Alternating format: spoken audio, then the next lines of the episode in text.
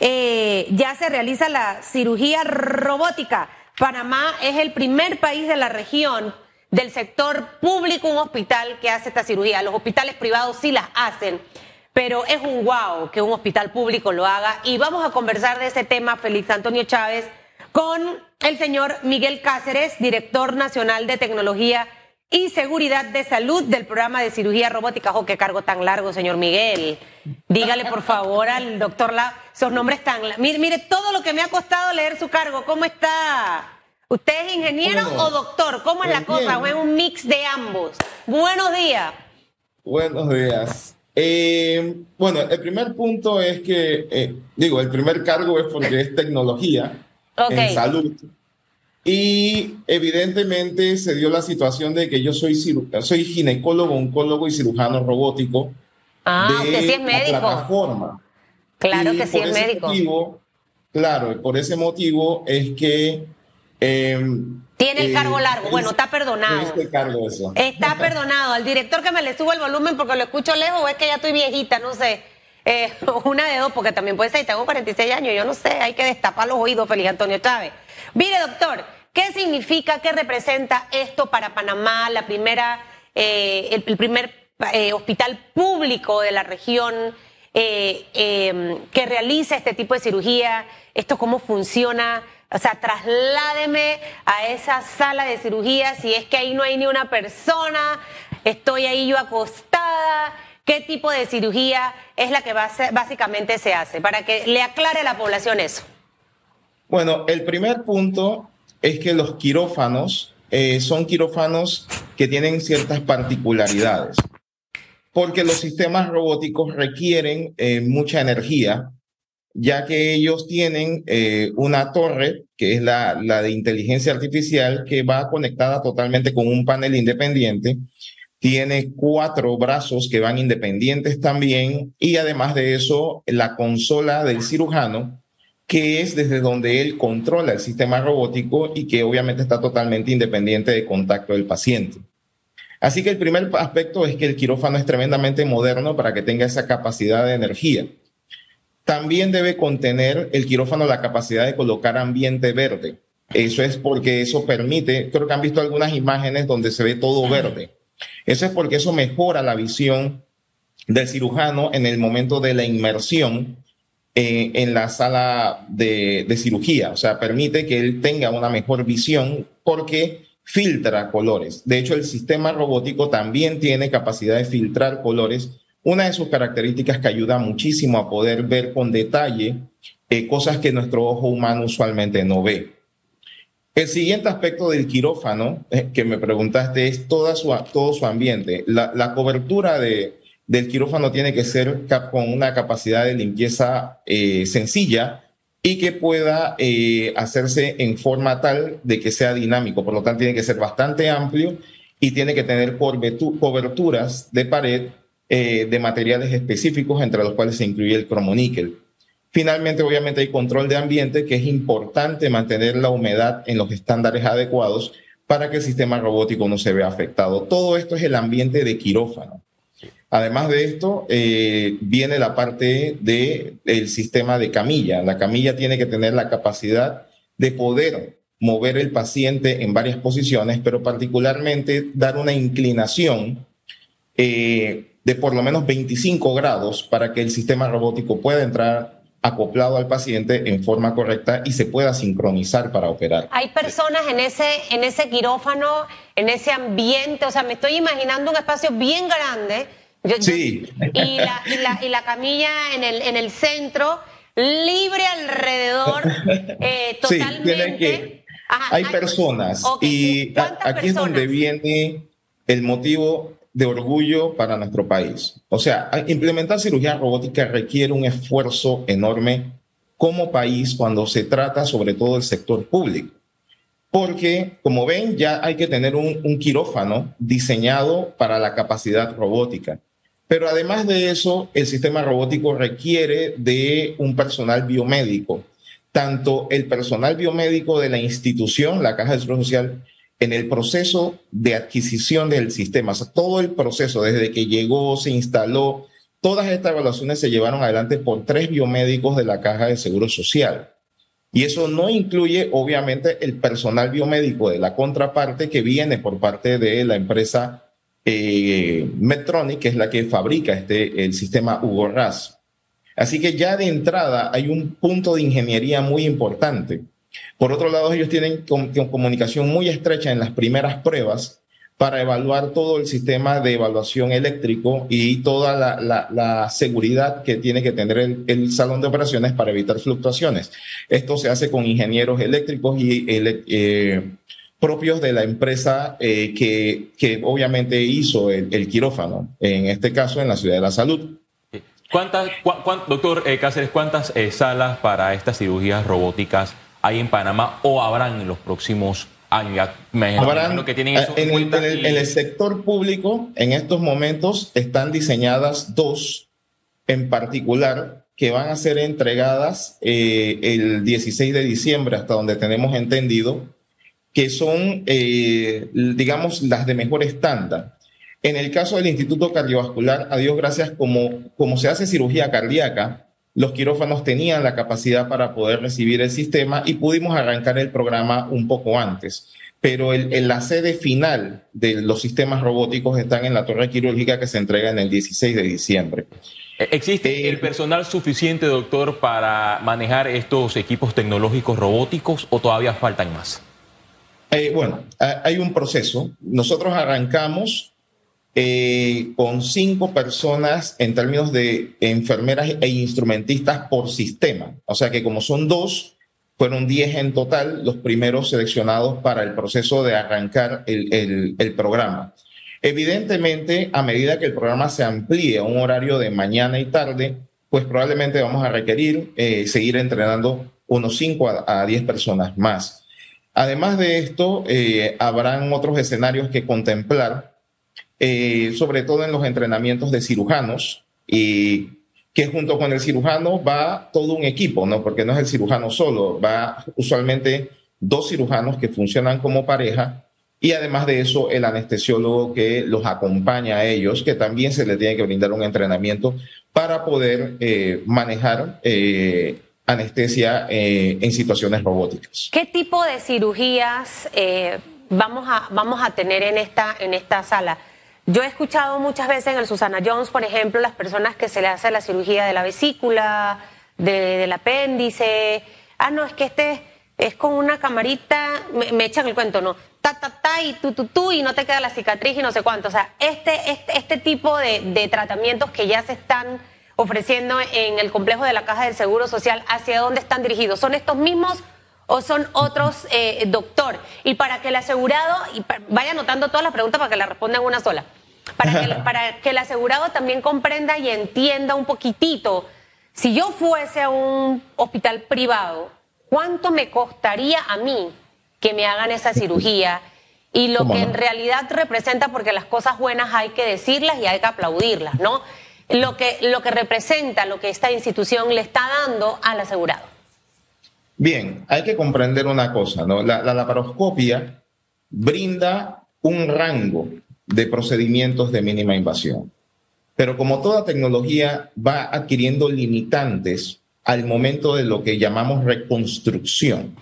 ¿Qué significa? En el momento en que empezamos a tener que reparar órganos, suturar órganos, eh, en el momento en que tenemos que hacer disecciones en áreas muy peligrosas, la laparoscopia empieza a tener limitantes importantes y usualmente estas pacientes pasan a cirugía abierta es tanto hombres como mujeres. Es este grupo en particular de pacientes los que reciben un máximo beneficio de la cirugía robótica, porque ellos están ubicados en la cirugía abierta, básicamente, y obtienen entonces el beneficio de hacer la cirugía por mínima invasión gracias a la capacidad robótica.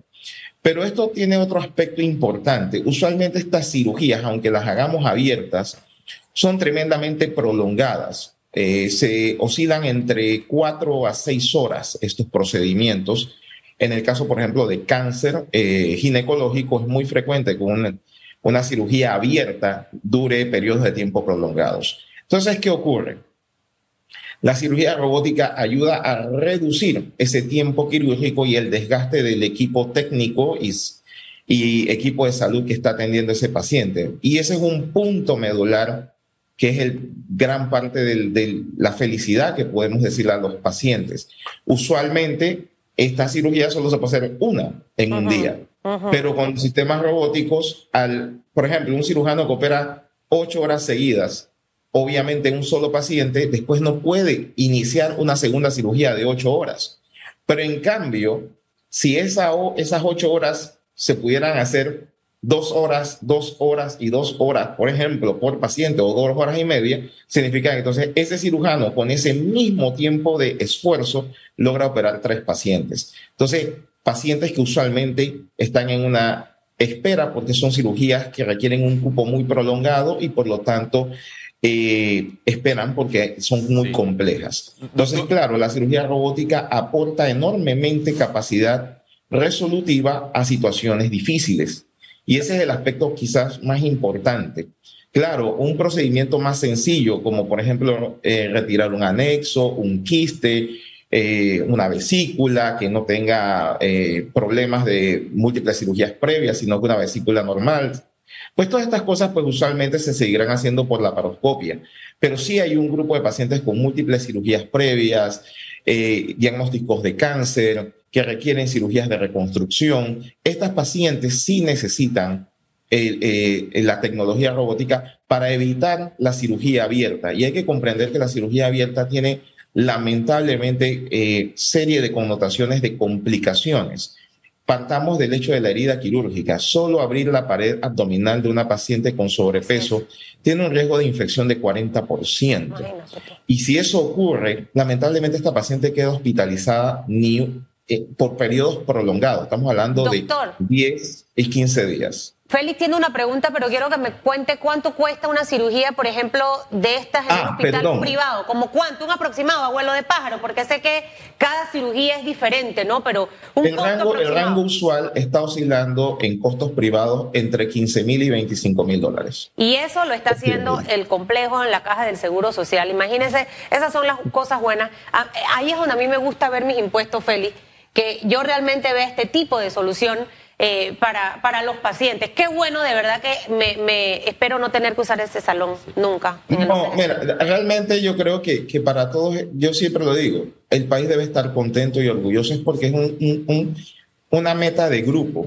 Yo, y no solo una meta de ahora, todos nosotros, yo me incluyo. Yo fui estudiante de la Facultad de Medicina de Panamá y pagué como todos 27.50 por matrícula o algún... Es increíble. Y, vengo de origen humilde. Y lo que quiero decir es que esas inversiones que se hacen en educación en nosotros para crecer, llevó a nuestro país a ser el primer país de, de Latinoamérica que en el sector público logra implementar un, un, programa robótico. Esto es un hito desde el punto de vista de capacidad como país pero no es el resultado de exclusivamente solo de todos los esfuerzos actuales que de hecho se hicieron y hay que dar gracias a, la administración porque ha hecho un esfuerzo enorme, pero definitivamente había un recurso humano ya calificado en, en proceso que nos ha ayudado a llegar y hay que dar gracias al país por eso. Y esto hay que destacarlo porque en medio de la crisis que atraviesa la caja de seguro social administrativa por la crisis de pensiones, estas son algunas de las pocas luces positivas y las que también deben conocer los asegurados. La Caja de Seguro Social ha comunicado que en menos de 48 horas dos pacientes fueron intervenidos a través de estas cirugías robóticas. ¿Cómo podemos a través de los años disminuir esa mora quirúrgica en la Caja de Seguro Social con este sistema? Porque vienen personas del interior del país, sacan una cita y le dan la cirugía para el 2023. Supongamos que en agosto pero resulta que en mayo la persona fallece. Y quizás es el desenlace de muchos panameños que por años han pagado en esta institución para que esté fuerte, para que pueda ser solidaria. ¿Cómo se van a ver esos resultados? Ya la Caja de Seguro Social maneja una estadística, algunos ensayos. Sí, hemos hecho algunas evaluaciones como programa. Definitivamente como mencioné, cuando se instalaron, se compraron dos sistemas robóticos con todo su programa de entrenamiento, Estamos hablando de incrementar la capacidad para este perfil de cirugías de cáncer, sobre todo, que es, o endometriosis u otras cirugías de complejidad. Estamos hablando de incrementar de una cirugía que ejecutamos en un día, que por, voy a poner un ejemplo, el, el complejo usualmente ejecuta en ginecología oncológica dos a tres cirugías oncológicas por semana, máximo cuatro. Los sistemas robóticos nos van a permitir incrementar eso por sistema llegaríamos a 3 a 4. Por lo tanto, serían dos sistemas, serían 8, o sea, 6 a 8, pero además de eso es que se operaría dos días a la semana. Eso incrementaría a 12 a 16 casos dependiendo de la situación. Es un incremento significativo que precisamente por primera vez pensamos que vamos a empezar a impactar en la lista, no solo como nos ocurre ahora, que operamos como quien dice un poco lo, a lo que está más grave, pero, pero no logramos abonar, por decirlo así, al que, a, la, a la lista de espera en sí.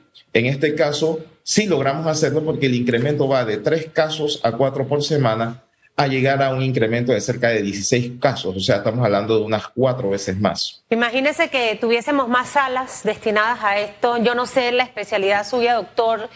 Yo soy ginecólogo oncólogo. Lo que me hablaba al inicio de esa parte técnica, ¿Cuántos especialistas en, esa área tenemos? Si, tenemos lo suficiente. Por eso es que yo insisto mucho a las nuevas generaciones en, ah, bueno, voy a estudiar medicina. ¿Cuáles son las especialidades que en realidad más necesita el país?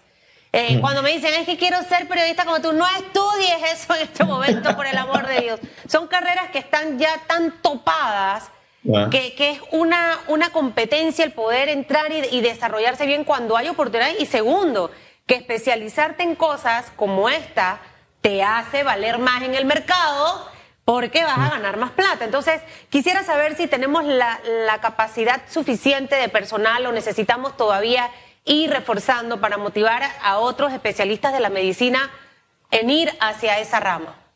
Bueno, lo, primero es que el mínimo que se requiere para poder hacer cirugía robótica es tener la especialidad vinculante, que en, en estos momentos las bases eh, están fundamentadas en urología, ginecología y cirugía general, con todas sus subespecialidades que derivan ¿no? de ellas, que son bastantes. Eh, prontamente eh, se, están haciendo avances para llegar al punto de cirugía ya de otro perfil torácico. Pero en general, lo que quiero decir con esto es que ahora mismo la caja cuenta con alrededor de ocho cirujanos entrenados junto con, obviamente, los anestesiólogos, que en este caso tenemos eh, tres anestesiólogos entrenados para trabajar con nosotros. Pero obviamente esto es el inicio. Eh, está programado eh, dentro de la contratación los entrenamientos para incrementar el número de cirujanos y paulatinamente ir ampliando la oferta al máximo que dé la capacidad de los sistemas. Y una vez llegado a este punto, pues obviamente se está contemplando qué sería el siguiente paso.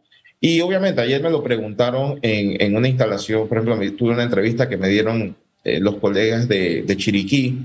Eh, yo les, me preguntaron, ¿esto es factible hacerlo acá? Bueno, es que precisamente hay instalaciones nuevas que se están haciendo allá que pueden ser en algún momento adecuadas para poder hacerlo. O sea, es un proceso que va a dar, este es el inicio de la era robótica de nuestro país y en el sector público. Y de hecho es el inicio de la era robótica en el sector público del continente, básicamente de Latinoamérica. La parte latinoamericana pues, es el momento en que está iniciando porque somos los primeros. Y yo creo que en este sentido eh, tenemos un futuro promisorio siempre y cuando vayamos dando estos pasos de ir entrenando personas.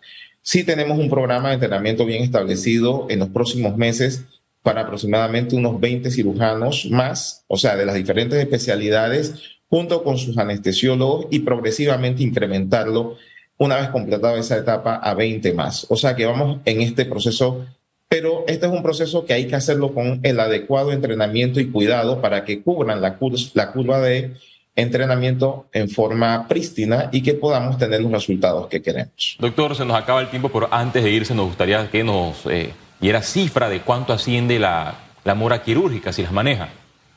Bueno, hay diferentes moras, no, no, no, yo no manejo todas las moras, eh, yo manejo más el tema directamente de eh, la, área quirúrgica de, que estamos evaluando en robótica.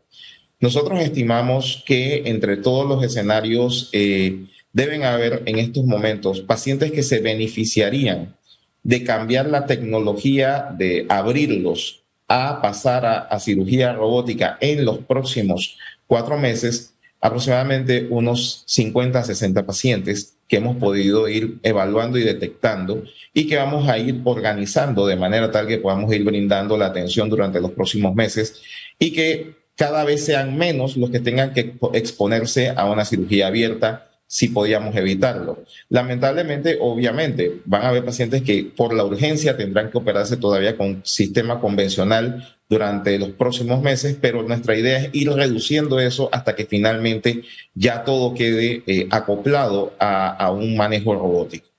Bueno, mire, felicíteme a todo el staff que ha estado involucrado en este proyecto. De verdad que son las cosas buenas que hay que seguir replicando en la institución dar las herramientas necesarias y si eso va a contribuir a bajar esa mora que tenemos en cuanto al tema de cirugías pendientes, enhorabuena y que Panamá dé eh, esos primeros pasos, ¿no? A nivel de la región con un hospital público que realiza esto y como panameños en realidad debemos sentirnos orgullosos. Que le vaya bien, doctor. Que tenga buen fin de semana. Muchas gracias por Saludos a todos y gracias por la oportunidad. Un último detalle, por favor, a los jóvenes. Esfuércense hay, oportunidad y por otro lado, eh, nosotros ahora estamos exportando, nosotros estamos enseñando eh, para los programas de Chile y Brasil. Así que no solo vienen a enseñarnos a nosotros, nosotros podemos enseñar a otros y compartir nuestro conocimiento. Saludos a todos. Gracias, gracias. Bueno, Susan, son las 8.32 minutos. Me quedo con su recomendación. Estudien eh, medicina. No, no, no, no, no. otra carrera. otra el que va a estudiar medicina, que se vaya por una especialidad o sea, hubo un boom aquí con el tema de las cirugías plásticas, ¿me entiendes? O sea, ahora está todo el tema de la medicina eh, estética. Entonces, siempre, y ahora mire, acabamos de escuchar al doctor, pero todo el mundo quiere, voy a estudiar periodismo. Estudian periodismo y quedan trabajando de otra cosa, porque es, un, mercado que está muy saturado y tampoco hay tantos espacios. ah, quiero estudiar producción de televisión. Ya no, ya, ya no busque nada de eso. Mira, allá en el IPSE y en el INA hay un montón de carreras técnicas que si yo fuera joven hoy en día estuviese en búsqueda de eso, perfeccione su inglés. Las oportunidades están allí, pero no tenemos los talentos necesarios para poder aplicar. Y motive a sus muchachos a prepararse y, hacer esa educación dual. Estoy en la universidad y estoy trabajando. Es, es la mejor recomendación. Señor Feli, ya se le salieron las telarañas, ¿no? Ya. Modo Marvel. Si él vino, él vino modo Marvel desde la chorrera.